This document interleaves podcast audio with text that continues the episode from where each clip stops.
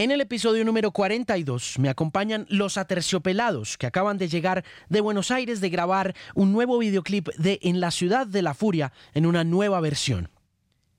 Héctor y Andrea repasan la historia de la llegada a esa famosa canción de Soda Stereo y en general a todo ese repertorio.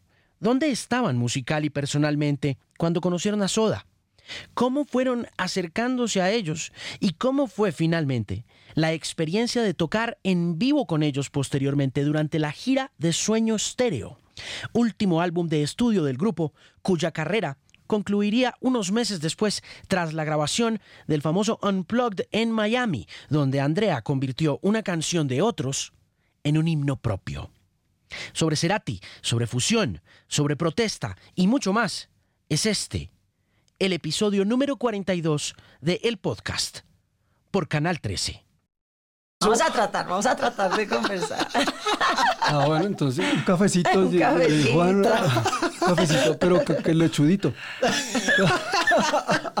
Traigan tinto, traigan tinto. Oiga, venga, no, pero cuénteme el rollo de la Ciudad de la Furia. ¿Por qué están otra vez andando con la Ciudad de la Furia a cuestas? Pues porque desde el 96 a nosotros nos piden la Ciudad de la Furia. En los conciertos, su merced está ahí, ¿no? Con su bolero falaz y con qué sé yo qué, y de pronto alguien del público, ¡en la Ciudad de la Furia! Entonces nosotros llevamos 22 años diciendo, no, o sea, ¿por qué vamos a cantar nosotros la Ciudad de ¿Nunca la la han vuelto a cantar desde el Unplugged? Digamos que después del Unplug hubo varias fechas, ¿no? Porque como que esa canción Claro. tuvo tanto eh, buen recibimiento que entonces los, los promotores contrataban a Soda y a Tercios. Entonces por ahí la hicimos en Buenos Aires, aquí en Bogotá, en Medellín. Yo me acuerdo, yo estuve en Bogotá, yo estuve... Yo los ¿En vi el Palacio? Yo los vi hacer durante la gira... ¿Eso fue qué? ¿No fue, fue la gira Sueño Estéreo? No. Eso fue después. El desconectado fue su- Sueño Estéreo. Ah. Ajá, sí. Porque yo me acuerdo, yo esa gira me pasé todo el país y los vi en Medellín. ¿Hicieron Cali? Claro. ¿Hicieron el Pascual o no hicieron Pascual? Ah, no, no. Los Con vi. nosotros no. No, hicieron, los vi en Medellín, En el... At- en el Atanasio. Sí. En el Atanasio. Aquí en el Palacio Ah. de Deportes. Sí, Sí. esa época fue maravillosa. Esa- sí, esa época fue tremenda. Pero pues eh, lo que pasa es que sí, no la piden todo el tiempo. Eh, uno entra a una cafetería y la ponen. Casi que uno siente que lo reconocen más por eso que por atercios. O por lo menos una cosa más masiva, ¿no? Más. Entonces, pues por años dijimos, no, nada que ver. Hasta que este año dijimos, ¿y por qué no hacemos una versioncita? Creo que tuvo que ver con que hicimos una versioncita de Caifanes por ahí, puro para tocarla en vivo. Y, y, pues, funcionó súper chévere. Y pues como este año cumple cinco años él Mm. De haberse ido. Entonces dijimos, ¿por qué no? También era susto, pues porque encarar la vaina, o sea, hacer una canción de Soda Stereo, chelea chachí a todo el mundo. Sí, y originalmente era para tocarla en vivo, no era para grabarla. Entonces, bueno, listo, miremos a ver cuándo la hacemos. Pero Humberto, nuestro manager actual, que, que vive en México, nos dijo, pero ¿por qué no la grabamos? Es el momento, está buenísimo. Y dijimos, oiga, sí, ¿no? Hagámosla. Pero sí, se nos venía un reto grande encima, porque no, no es fácil, no era fácil. ¿Cuándo tomaron la decisión de volverla a hacer? Como a comienzos de este año, Sí, a comienzos del año. ¿Y de dónde salió la idea del video? em, creo que la estábamos grabando en Groove con su compatriota, no sé, dice, con su Con su paisano. paisano, Jorgito. Eh, y entonces Héctor dijo, ay, pero hagámosla en Buenos Aires. Entonces, preciso, teníamos un toque en Montevideo. Mm. Y entonces eh, hicimos como el, llegamos antecitos a Buenos Aires. Y teníamos un chico que es como fan de Atercios, que se llama Agustín Núñez. Y que la productora se llama Ojo- Ojo Urbano Films. Y él le hizo un video a Connector. Sí, Y pues siempre que íbamos nos filmaba el toque y qué tales y decía, pero qué, ¿cuándo hacemos un video? Entonces dijimos, ah, pues Agustín. Y nos comunicamos con él y todo empezó a fluir re bien. ¿Cuánto se demoraron haciendo el video? no, solamente estuvimos cuatro días en Buenos Aires. Ah. Tres noches de Tres noches realmente. Ya, Y nos tocó además el plan B, porque precisamente nos recibió la ciudad de la furia. Entonces íbamos a hacer tomas con dron y en la calle y todo esto, y nos estaba lloviendo, haciendo ventarrones y no pudimos. Tuvimos que ir a una fábrica, por eso hay unas, muchas tomas dentro de una fábrica, y lo del dron se tuvo que hacer después. Pero lo bueno es que Agustín le metió, pues él como que le mete mucha pasión a su trabajo y además es fan de Aterciopelados y se nota, le metió todo el cariño. Sí, está muy bonito el video. Está chévere. Sí, les quedó muy bonito. Oiga, a usted no le pasan los años, ¿no? Sí me pasa. Pero es que en el video Como parece... decía las tejas a Hover, no le pasa los años ni la luz. no, sí me pasan, obvio que me pasan. ¿Qué le pasa? ¿Por qué dice que sí le pasan? Yo me refiero Yo es como me- el semblante físico, Pero ¿no? yo me veo en los videos, yo me veo en todo. ¿no? Pues sí me pasan, digamos que, no sé, de pronto es que también uno, no sé, se hace colitas y se viste todavía como, Juvenil. ¿sabe? Porque como que la gente a cierta edad como que asume unos comportamientos que también lo colocan en esa edad, pues porque su merced también, si no se pusiera Rage que es de Machini, ¿no? Con Porque- corbata y no sé qué, se vería uno más viejo. ¿Sí o qué? Si ¿No vio el furor que yo causé con el traje eso de los Grammys? Sí. O sea, furor de todo tipo, porque también odio Cosas- irrefrenable, ¿no? Pero, pero, o sea, pero yo no me voy a disfrazar de, sí, de lo que todas se disfrazan, ni pues, o sea, ni porque perdamos el negocito. Ve, ¿le pareció chévere lo de eh, la empelotada de Mon? De Mon Laferte. Yo no sé, es que yo soy cincuentona, ¿sí? Eh. O sea, yo, evidentemente yo crecí, digamos, eh, eh, hay que ser virgen hasta el matrimonio, ¿no? O sea, las de mi generación tenemos otro chip, o sea, uno se ha liberado de muchas cosas, pero hay otras de las que no. Y a mí me parece que no hace falta, ¿sí? O sea, si la chica no se empelota y lo hace, a mí, o sea, al 99% le funciona así como lo hizo. Pero a mí me parecería más elegante y más bonito sin la empelotada. Pero yo soy consciente que sí, que soy una vieja. una vieja reprimida, qué sé yo, tantas cosas. No, no pensaría uno. Vea. No pensaría uno. Toda No. punky. Toda Pues, punky ha sido pues, toda la vida. Pues Pero, sí, pero... pero- es que Pero y entonces, ¿por qué salimos, puta, perdón. ¿por qué Ay. salimos sin ropa en el corazón en la mano? Con el corazón en la mano. No, pero teníamos unas cintitas. porque además, de hecho, yo por ahí salía así porque no tenía tetas. ¿Me explico? Porque igual de plana como ahora, entonces, pues, pff, pero a mostrar teta no hubiera salido. ¿Me explico? Claro, yo lo es entiendo. raro. Yo creo que yo soy también medio chino. Soy, soy un poquito chino. Sí, sí, sí. Entonces esa, esa cosa ahí, ay, no, no, me, no me cotiza. no. Y me parece que de alguna manera nos abrocha a todas las chicas. Me parece que se enmarca como demasiado bien en esta vaina patriarcal y no a cobrar. Ah. Eh, Todo eso como que me, me, me empieza a sacar. Pero es un poco contradictorio porque de todas maneras las tetas hoy en día sí son muy representativas un poco de las dos cosas, como de la liberación y, Sí, de, la, y de la opresión. Entonces, si una chica eh, muestra un pezón en Instagram, le bajan la foto. Ah, sí. Claro, eso está... Pero le suben los seguidores. Digamos que sí, yo sé que es contradictorio, todos lo somos, pero la cosa misma lo es, ¿me explico? Como que si yo, yo de verdad sintiera que es libertad y que es ¡ah! De una, pero yo siento como en esas posiciones que dicen que es feminismo y que es libertad y que es no sé qué, yo siento la máquina registradora y el machismo ahí detrás. ¿Qué hago? ¿Me explico? O sea, también entiendo la otra lectura, también entiendo esa lectura chévere que es feminismo y soy dueña de mi cuerpo y de mi sexualidad, de pronto hasta envidia me da, ¿me explico? Pero, pero ah, yo tengo pues como otra manera de verlo. Sí. Y digamos que yo siempre me he defendido de eso. Porque de todas maneras a mí me tocó Madonna y todo eso. Y como que, ¿quién se sube a un escenario a contradecir eso? Muy difícil. Mm. Y yo lo he hecho toda la vida. No, yo me acuerdo de Madonna, por ejemplo, en el 91 en la gira Blonde Ambition en, en Chicago, que la policía le mandó a decir, porque ella hacía la escena esta de la cama, donde se masturbaba haciendo Like a Virgin. Y, era, y ya había, Like a Virgin había sido este éxito gigante, producido por este gigante que fue Nile Rodgers. Y tenía ese, esa lúdica, era como una canción tan ingenua, pero al tiempo tan obscena.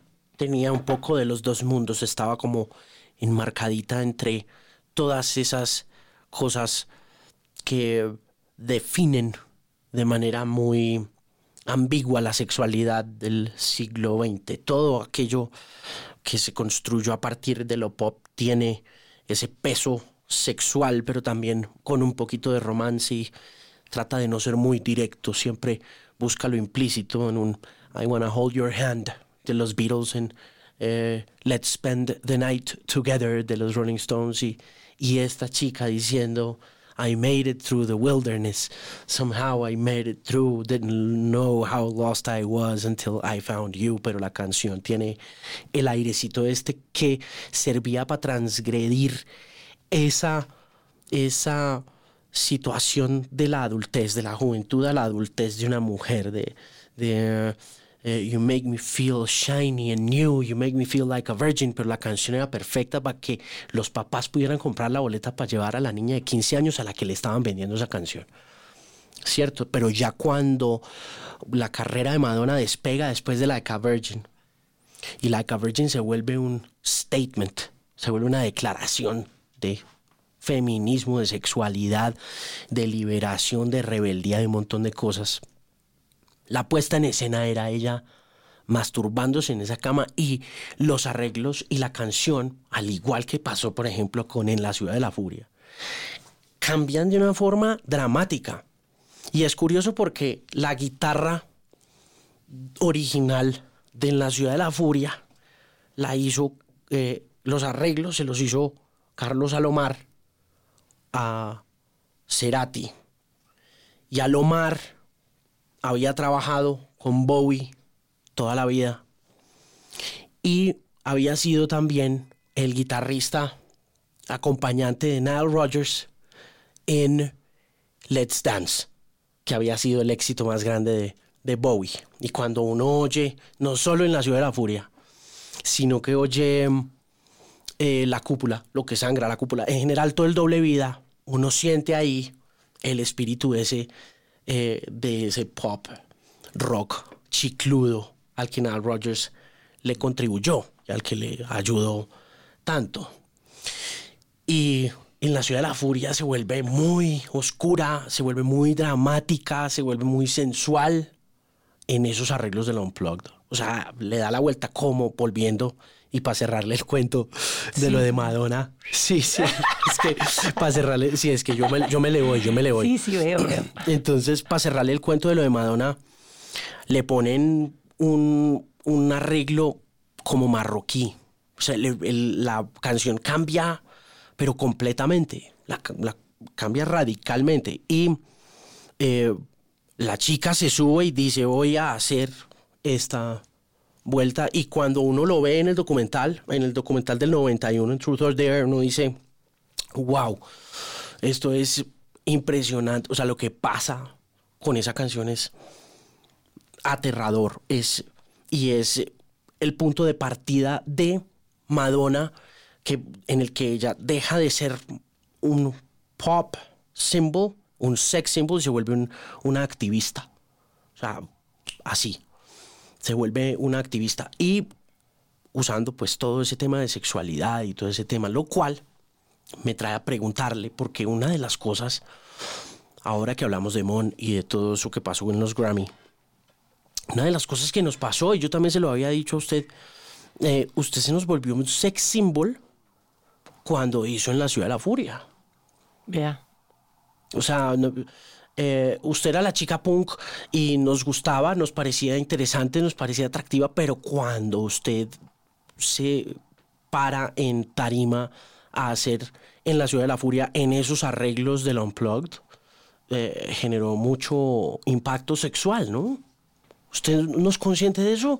Pues digamos que más o menos, yo soy consciente es de que yo estaba enamorada de ese hombre. Era mi amor platónico, era mi artista favorito, o sea, esto era para mí una cosa increíble. Y creo que eso es lo que se siente, porque era muy platónico. O sea, no era como que, ay, papito. No, era como que, juepucha, yo aquí estoy como en el centro del cosmos, al lado del el dios de la canción. O sea, era, era muy inocente también, era muy lindo. Yo me vi en estos días porque yo no la vi por años. Y yo entro así como toda encogidita, muerta de la pena. Y, en la, y como en la mitad de la canción, ¡guau! como se me sale esa fiera que, que tengo. Pero nunca fue esa la intención. Yo creo que se siente es otra cosa. Se sientes como una admiración y un amor así desbordado, súper lindos. Hmm. ¿Cómo llegaron a ese arreglo? ¿Al 2019? No, todavía no. Ah, no, A ese. al 96. Sí. Pues ellos, ¿no? Yo creo que lo que estábamos hablando era que trip hop a la lata estaba, ¿no? Y lounge. Eso era como lo que estaba más de moda. Hmm. Y entonces, así, así me imagino que él llegó, no lo sé. Porque sí, a, a mí al principio siempre me sonó como una canción. A mí me parecía eh, que el approach que había hecho Gustavo en el Unplugged había sido como, como blusero. Sobre todo por, al- pues obvio por el- la forma como, como se desenrolla en la ciudad de la furia y cómo se distancia por completo de la grabación original, Original. del 87, que era una grabación super new wave, super rock pop, super Nile Rodgers, super chic. Tenía esa guitarrita así como rapidita y de repente bajan las revoluciones y ambas son oscuras, ambas son versiones muy oscuras, pero es que esta tenía como esa cadencia de la guitarra desde el principio. Yo decía, wow, aquí... Oh. ¿no? Sí, Sí, como, pero, no, "Wow". no, pero es que sí era la época del, del trip hop, de Portishead, de Massive Attack. Sí era toda esa época. Y él, tú sabes que, que Gustavo se movía también con las tendencias y las adaptaba muy bien a su estilo. ¿no? Entonces yo creo que esa versión era, porque todas las del disco en realidad tienen cierta inclinación hacia el trip hop. Las de... So, pues como, como esas versiones así más, más relajadas. Claro, yo, y lo digo es por el cierre. Hay una canción en ese Unplugged que no está grabada en disco, que, no, que, que nunca salió en el prensaje, que es eh, de Vox Day, que se llama Génesis. Y, mm, ¿Cómo? y Génesis era de un grupo, de, de este grupo Vox Day, de un disco que se llamaba La Biblia. Y en ese disco, y era como un recuento, era un repaso rockero, sesentero, un disco súper progresivo argentino, de, que contaba pues la historia como la narraban las escrituras.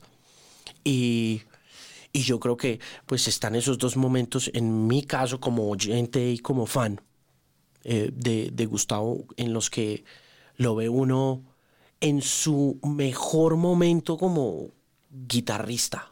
Es un, Sí. un nivel de destreza, de técnica y de talento desbordantes. Cuando eso, y de hecho, hace poquito los Black Keys hicieron un disco, hace como 3, 4 años hicieron un disco que tienen un solo que, uno, que está calcado del solo que hizo Gustavo Cerati en, en Génesis. Volvemos a ese tema. Y, y pues esos solos son muy bluseros, ¿no? Entonces sí, claro, había mucho trip up en el sueño, en el sueño estéreo. En el sueño estéreo uno oye un montón de secuencias y todo. Yo lo hablaba con Toy. Y, y Toy Selecta me decía a mí que una de las cosas que le llamaba mucho la atención de, de Gustavo era esa adaptación, esa forma de, de, de acercarse como a la tecnología y de cómo, por ejemplo, cogía una máquina MPS 60 y la cogía como un niño chiquito, o sea, y le sacaba absolutamente de todo, que eso los, los conectó mucho.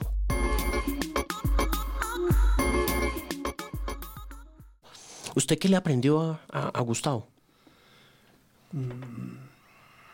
Bueno, cuando, cuando yo empecé a oír a Soda Stereo, pues no me interesaba mucho porque yo estaba en ese momento metido en la pestilencia. Estaba, entonces estaba oyendo mucho punk español y dedicado a, a tocar con la pestilencia.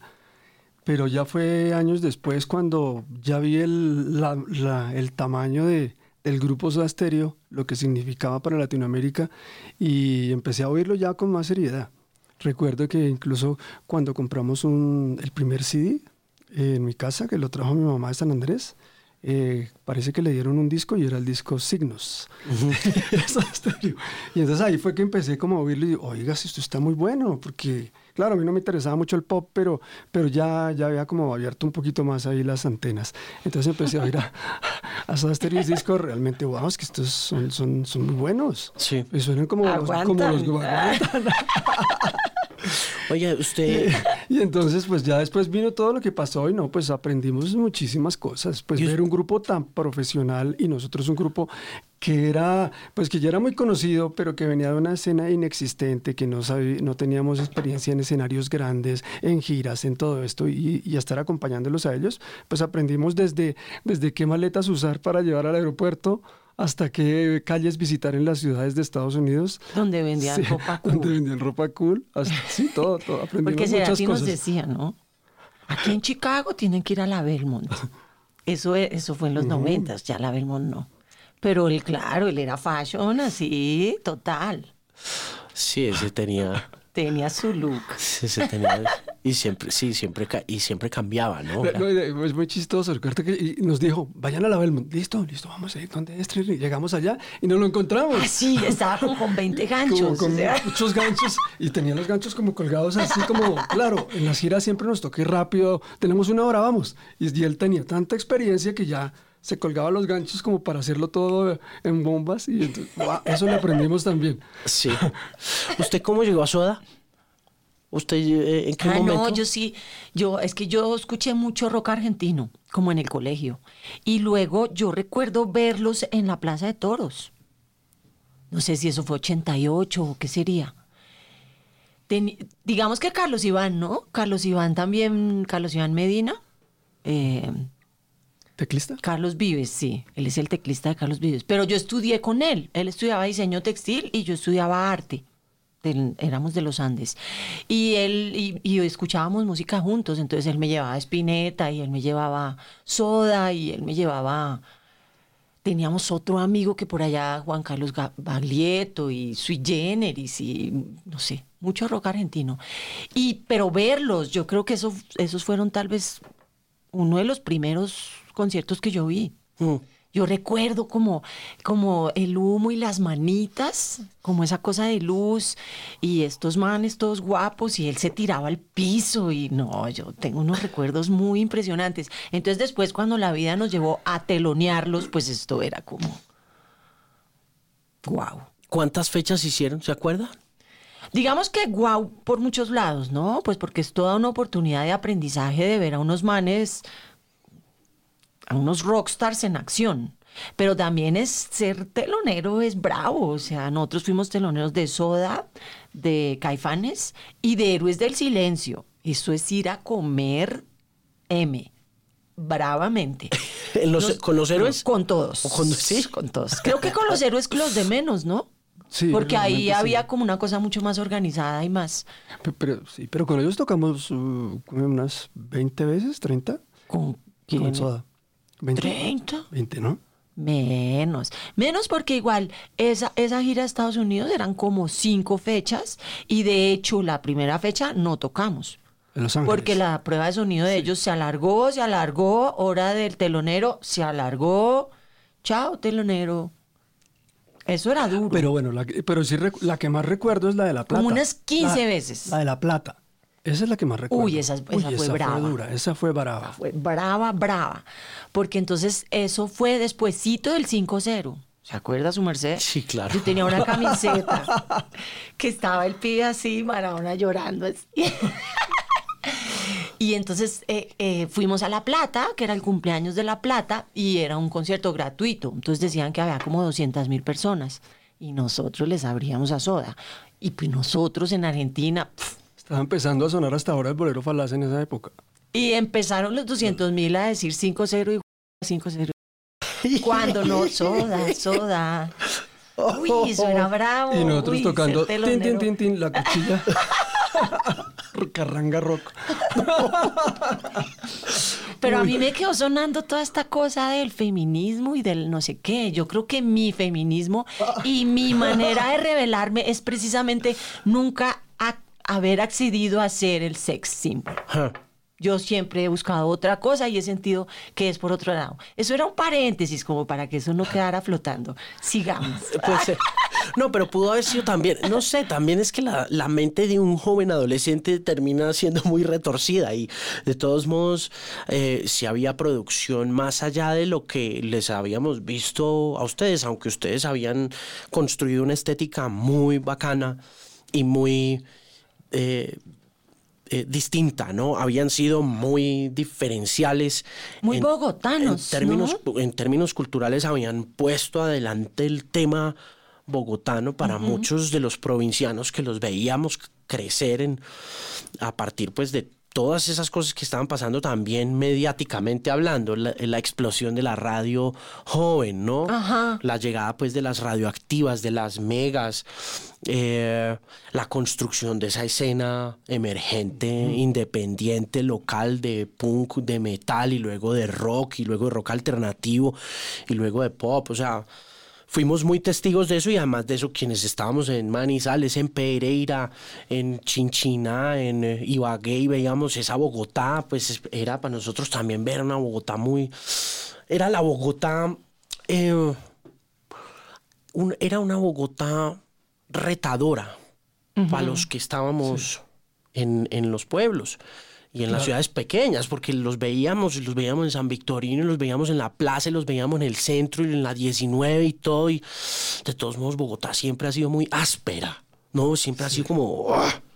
Entonces, y era ver gente muy parecida a uno, pero muy distinta al tiempo. Y hablando, pues, este, el tono bogotano, el cachaco rolo, pero medio atrevido, como con el espíritu punk, pero con la carranga. Entonces era un montón de cosas y uno decía, uh, yo quiero ir a vivir a esa ciudad. Sí, además, ¿no? y además los bares, ¿no? Porque Todo. empezaron los bares alternativos Uy, donde, esos no- bares. donde nos pudimos encontrar toda esa gente que, que existía pero no tenía punto de encuentro. Sí. Y uno quería estar allá. Sí. Entonces, y era como tener 14, 15 años y saber que de pronto no, no, no logramos llegar hasta allá. Yo, yo- pues yo tuve amigos que sí terminaron yendo a, a- a los calimanes y a las terlencas y a, y a- La barbarie. y a, y a Barbarie, a todos esos parches y volvían. Y claro, cuando regresaban, pues regresaban mucho más cargados de experiencia, de ciudad, de- ¿no? Y uno decía, uff, sí, Y, y, y de música, porque Héctor B siempre ha sido súper investigativo, así, siempre pendiente de lo que sale, y en esos bares poníamos, él ponía una música buenísima. sí. Sí, claro, yo me Sí. acuerdo, todos regresaban siempre con el... Yo me acuerdo mucho que, yo no sé si fue usted, puede que no haya sido usted, pero cuando empezó, cuando empezó a- cuando empezaron a aparecer los Iliacuriaki, que, que volvían los amigos de Bogotá, de decir que habían estado en este bar, que habían estado en este otro bar, que habían traído el fabricó cuero, ¿no? Y, y, y era como este sonido súper donde se iba amplificando ya la sensibilidad, que uno decía, ah, bueno, es que no solo son aterciopelados, es que no solo es soda, es que no, no, es que hay un combo de cosas pasando a nivel latinoamericano muy brutales. Sí, Caifanes, Café Tacuba. Eh, allá la- yo recuerdo los DJs de las emisoras. Claro, en ese momento no ponían rock en español. ¿No? No. Y entonces yo, lo poníamos Caifanes, o poníamos grupos argentinos, Fricción o cosas por ahí. Y llegaban los DJs porque yo los conocía. ¿Eso qué grupo es ese? ¿Qué grupo es ese? Cuente, cuente. Cuente, cuente. Ese fue el dato. Sí, se- y se Sí. pegaron esas cosas. Se Sí. pegó, pegó. se pegó todo eso, eso se empezó a volver y, y a, y a conciliar un poco también muchas de las cosas que yo lo hablaba con Chucky también la otra vez, hace como tres o cuatro años, cuando hicimos el primer podcast, que mm, eh, ese espíritu del, del campesinato empezó a conciliarse un poco con, con la Bogotá urbana, ¿no?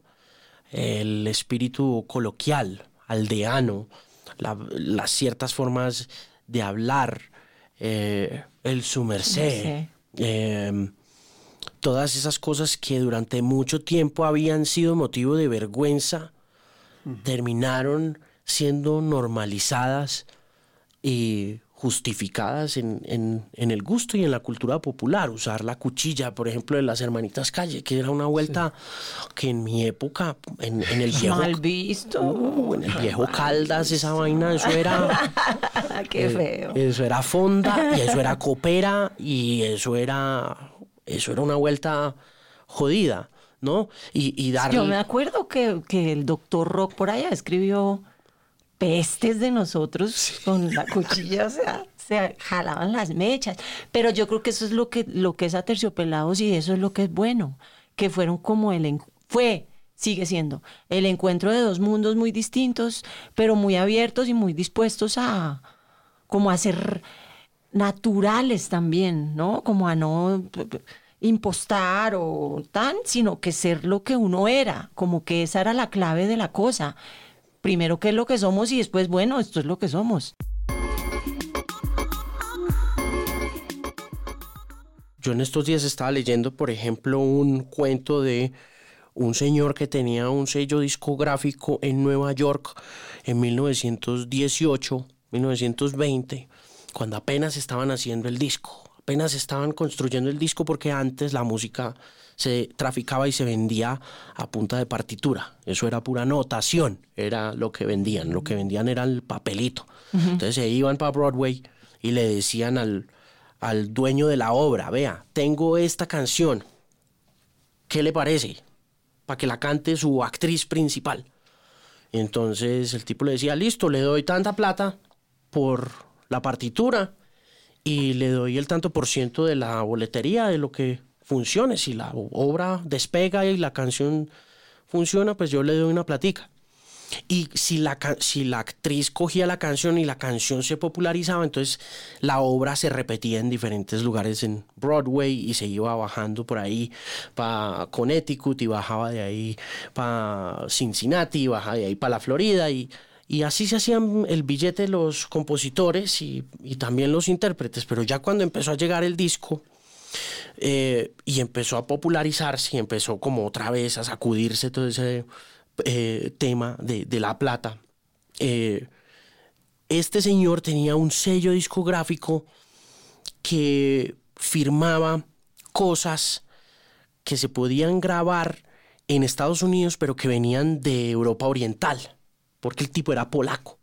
Y en esa época la cultura pop, como apenas estaba empezando, estaba compuesta de las canciones que funcionaban en Broadway y las canciones de música popular que los inmigrantes se habían traído de allá.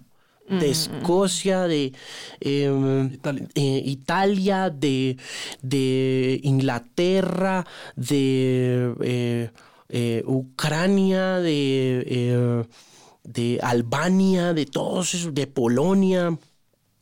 Entonces, este señor tenía su sellito y el sellito, pues el hombre no quería competir con, con, con Broadway, pues porque Broadway era como la creme de la creme y ellos tenían su, su, sus actores, sus actrices firmados con unos sellos y tenían sus compositores y los compositores ponían una canción ahí, el actor salía, la cantaba y la canción se pegaba de inmediato y se podían vender los discos, así funcionaba.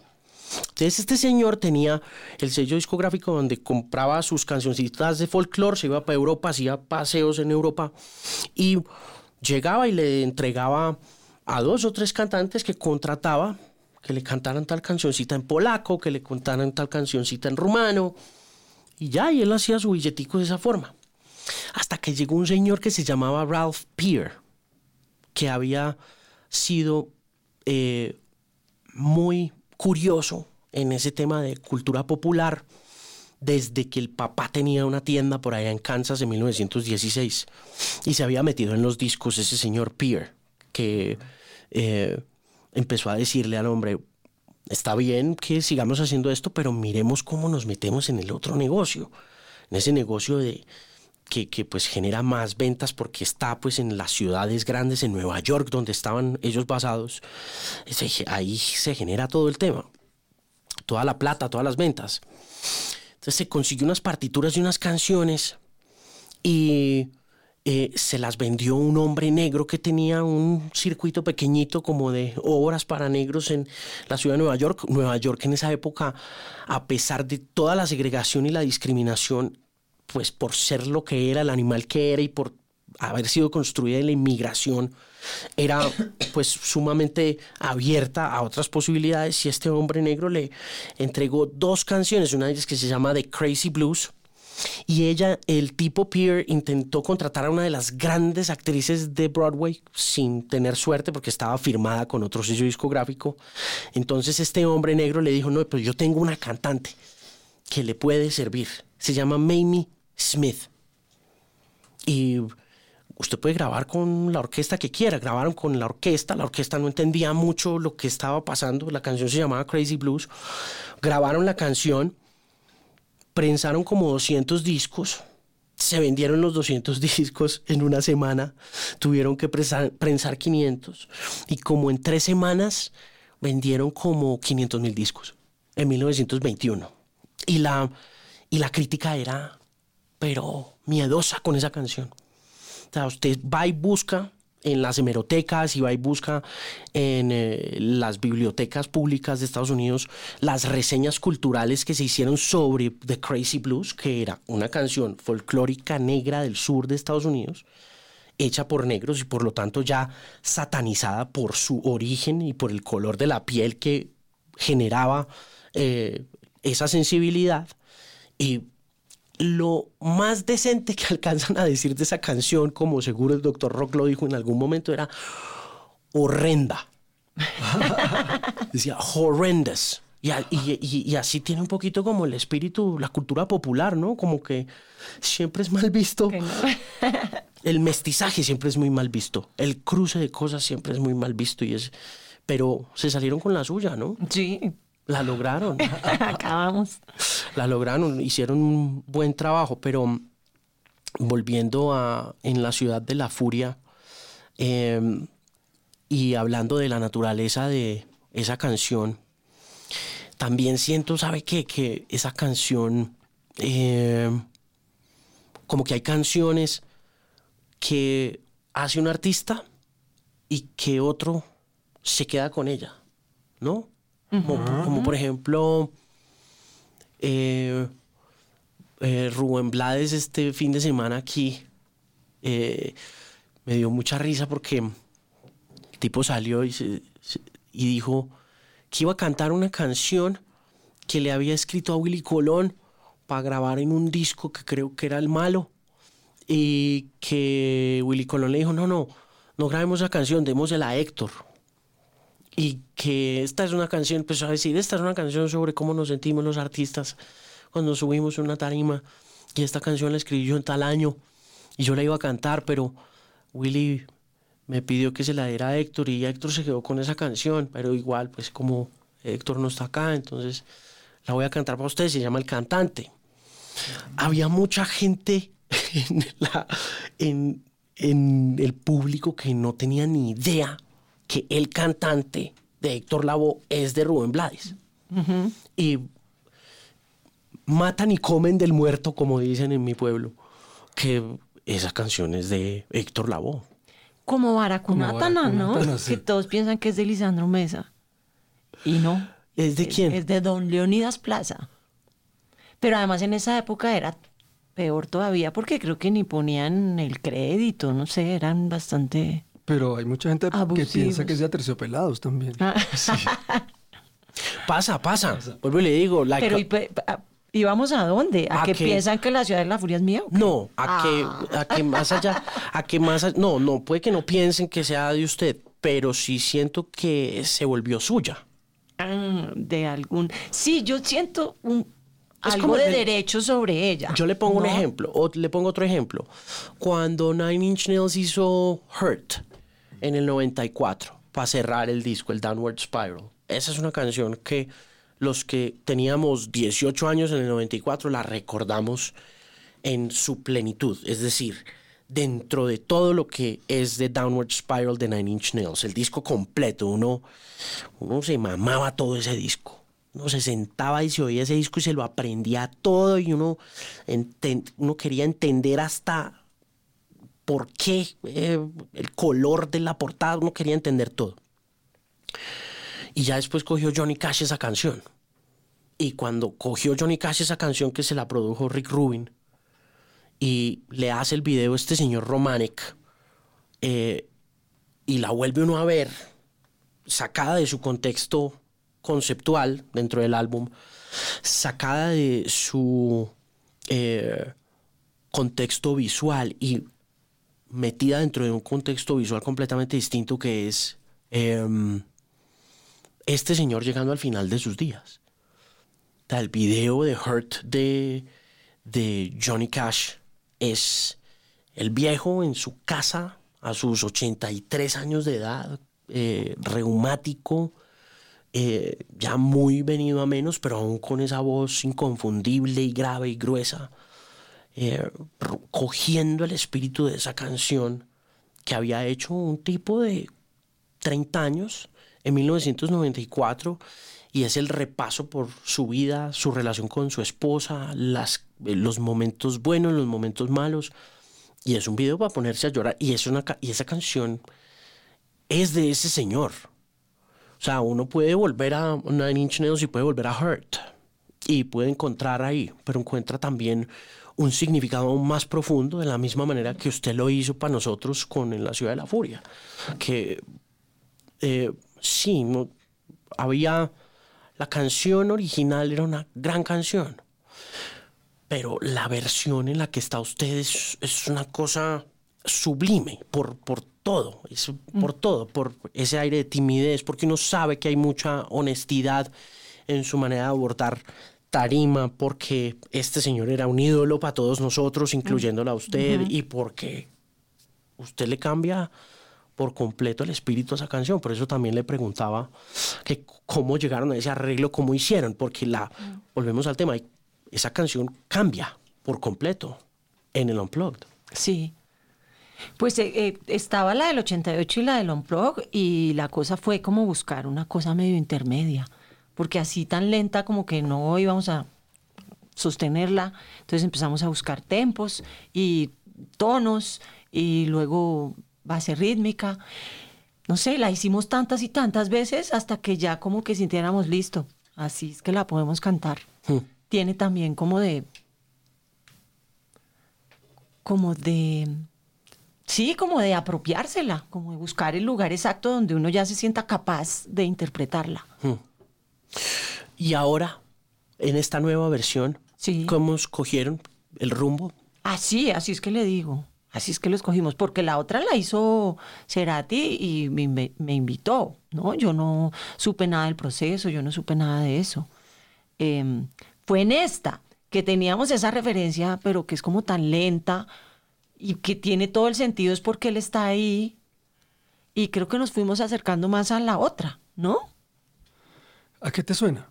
Pues digamos la, canción como la nueva, la de Terciopelados. Em, no, es algo que sienta que hayan hecho antes. Creo que eh, la primera referencia que hicieron al comienzo de la charla sobre el cyberpunk, pues como que es inmediato ahí conecta uno, uno, entiende, ¿no? Em, la, siento un poco más eh, electrónica, ¿no? Jala como más para ese espíritu electrónico, pero sigue de alguna manera, en mi opinión, capturando un momento muy especial de la historia que yo creo que, es que son los finales de los 90, ¿no? es un poco, se queda un poquito como en esa tensión de premilenio, en todo lo que ya también veníamos hablando. Siento un poco de, nostalgia, ¿no? E, ella produce nostalgia de por sí, pues también es por la, edad de uno y todo. ya porque uno está muy cucho. pero, pero no, eh, eh, eh, es un poco eso. Y, la otra cosa es que em, no la puedo desconectar ya de lo audiovisual. Mm. Es decir, hay un referente audiovisual que la, la destaca mucho de, las otras dos versiones en el sentido de que, por ejemplo, esas tomas del obelisco, eh, un poco las figuras que hacen, los vestuarios, eh, habría, sería muy interesante ver eso ubicado en el plano pasado de Gustavo Cerati de eso Estéreo cuando filmaron el video, ¿no? Entonces se, devuelve uno como dice, uff, esta referencia actual audiovisual eh, le hace mucha justicia a una canción que en su momento fue grande y el video también era chévere y llamativo y todo ese rollo, pero pues obvio este es mucho mejor. Sí, yo creo que realmente él, también interpretó la música, ¿no? El director Agustín Núñez. Él interpretó y, el sonido creo que sí, porque es un sonido futurista, pero como retro, como, como nostálgico, como dos milero, pero futurista. Y, creo que la base rítmica es eso, ¿no? Es como una mezcla de muchos géneros, pero como está en electrónica, como que se, se, se ocultan. Pero todo surge porque nosotros estuvimos en un festival en México, en el Estado de México, y, cuando vimos habían muchos grupos que tocaban boogie rock, y la gente se sabía todas las canciones y era pues así furor, furor. Y pues me impresionó mucho porque yo oía, yo oía mucho boogie rock en los setenta y picos, y, y dije, wow, qué chévere. Y vea como la gente, los jóvenes, los pelados oyendo eso ahora.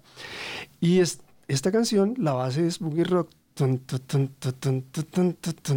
sino que como es electrónica, entonces ahí como que se, se, se, mezcla y se oculta, pero es un poco de, sí, como de rock de los 70s, con electrónica, como con un sonido así retro, pero futurista. Y Agustín lo interpretó muy bien y las imágenes lo que hacen es plasmar lo que él vio en la música. Óigame, ¿en dónde estoy? Este, este lugar es de quién, este, qué, ha pasado acá en este estudio. Mm. Aquí hemos grabado varios discos de Terciopelados, ¿cierto? ¿Cuáles grabamos mm. acá? Este, aquí grabamos... ¿Río? Oye, Río. Oye. El primer disco de Andrea Echeverry También. y los de Connector, los dos de Connector. Sí, Aquí, aquí esto, esto ya, no, ya no está funcionando, aquí vivía yo. Ah. Aquí vivía como unos 10 años. Ah, pero esto ya no opera. Opera como oficina de terciopelados ahora. Ok, ok.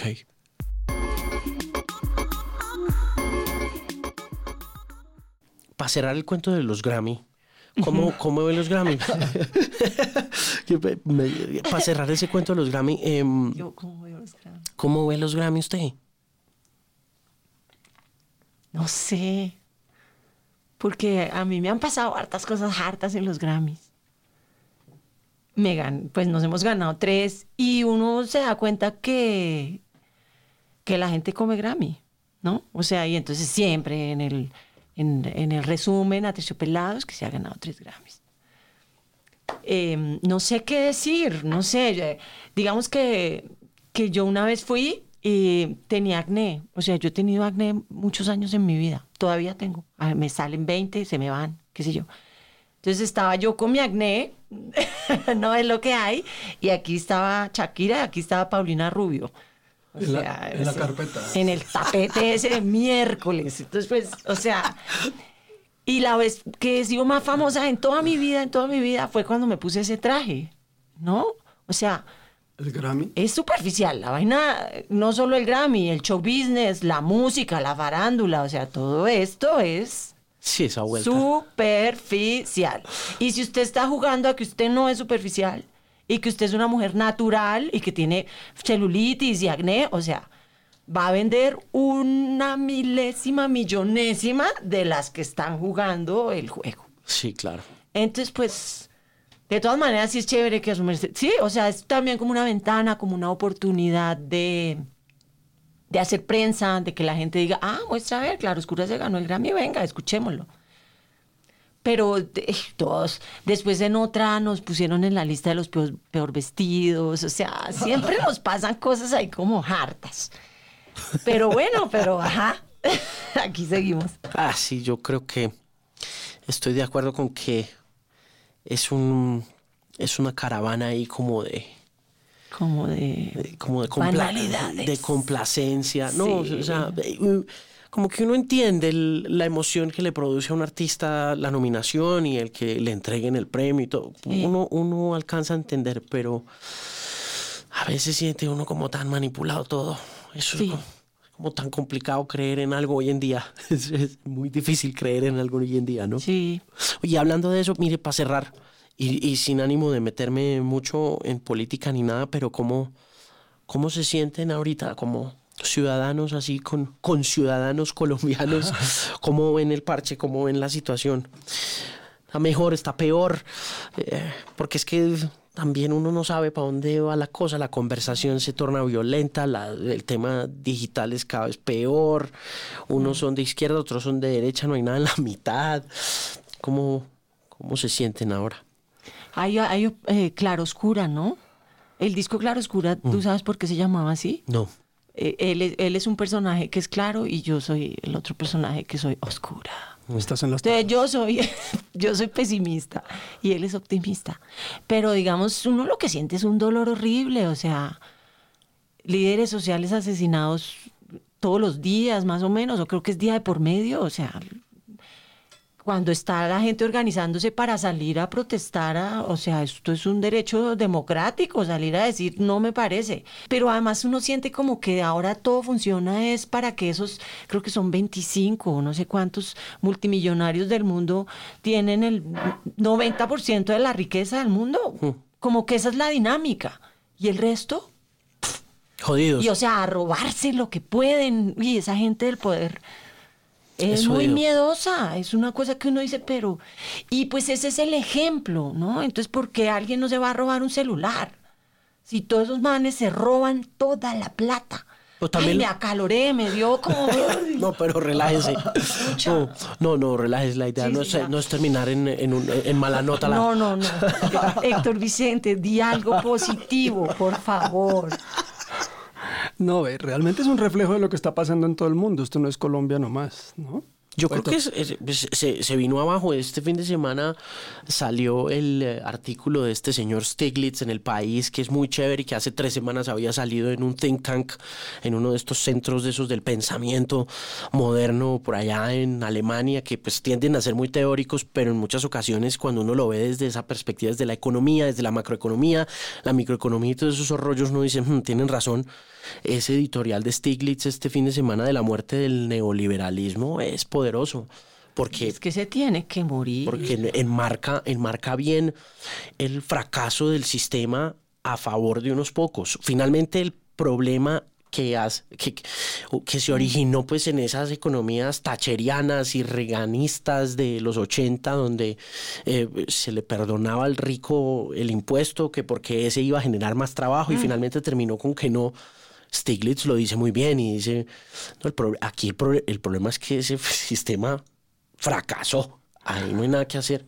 Y por ahí derecho el sistema político, porque es que Todo. entonces, entonces vamos a decir que no, no funcionó uno, entonces vámonos con el otro, no. No funcionó No, no, ninguno. nada, no funciona. No, no funcionan para el, nada. el de Trainspotting, el autor de Trainspotting, eh, hablábamos con él el año pasado y, y- y- y él me decía, "Est- esto se acabó, el socialismo falló, el capitalismo falló, aquí solo queda la anarquía, man. No, pero yo- ¿sí? Y yo le decía, ¿y cómo? Explíqueme. Y me decía, mire, hace poquito, él es de, él es escocés. Irving Welsh es escocés, es de, de, de Edimburgo. Y me decía, yo hace poquito volví a Edimburgo. Welsh vive en Miami hace mucho tiempo. Después del éxito de Trainspotting, él se fue a vivir a Estados Unidos. Me decía, yo vine a Edimburgo, volví a Edimburgo hace seis meses hay cada vez más gente en la calle y hay cada vez más centros comerciales vacíos. Y usted ve a Amazon quedándose con el negocio del- de la venta y la compra al detal. Entonces, cada vez más va usted a ver en las grandes ciudades edificios más vacíos y más ocupados por aquellas personas que se han quedado sin trabajo a partir de ese modelo de negocio neoliberal, porque ya no se necesita las gran, la gran superficie, no la necesita el gran empresario, porque lo tiene todo en la nube.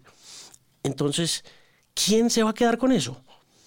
El personaje que vive en la calle, el que se quedó sin la pensión, sin la salud, el que se quedó sin nada. ¿va qué- ¿Y qué va a terminar pasando? Que esos ciudadanos se van a tomar el mundo, se lo van a tomar y uno lo está viendo. Puede que, me decía, puede que yo me muera y no haya pasado.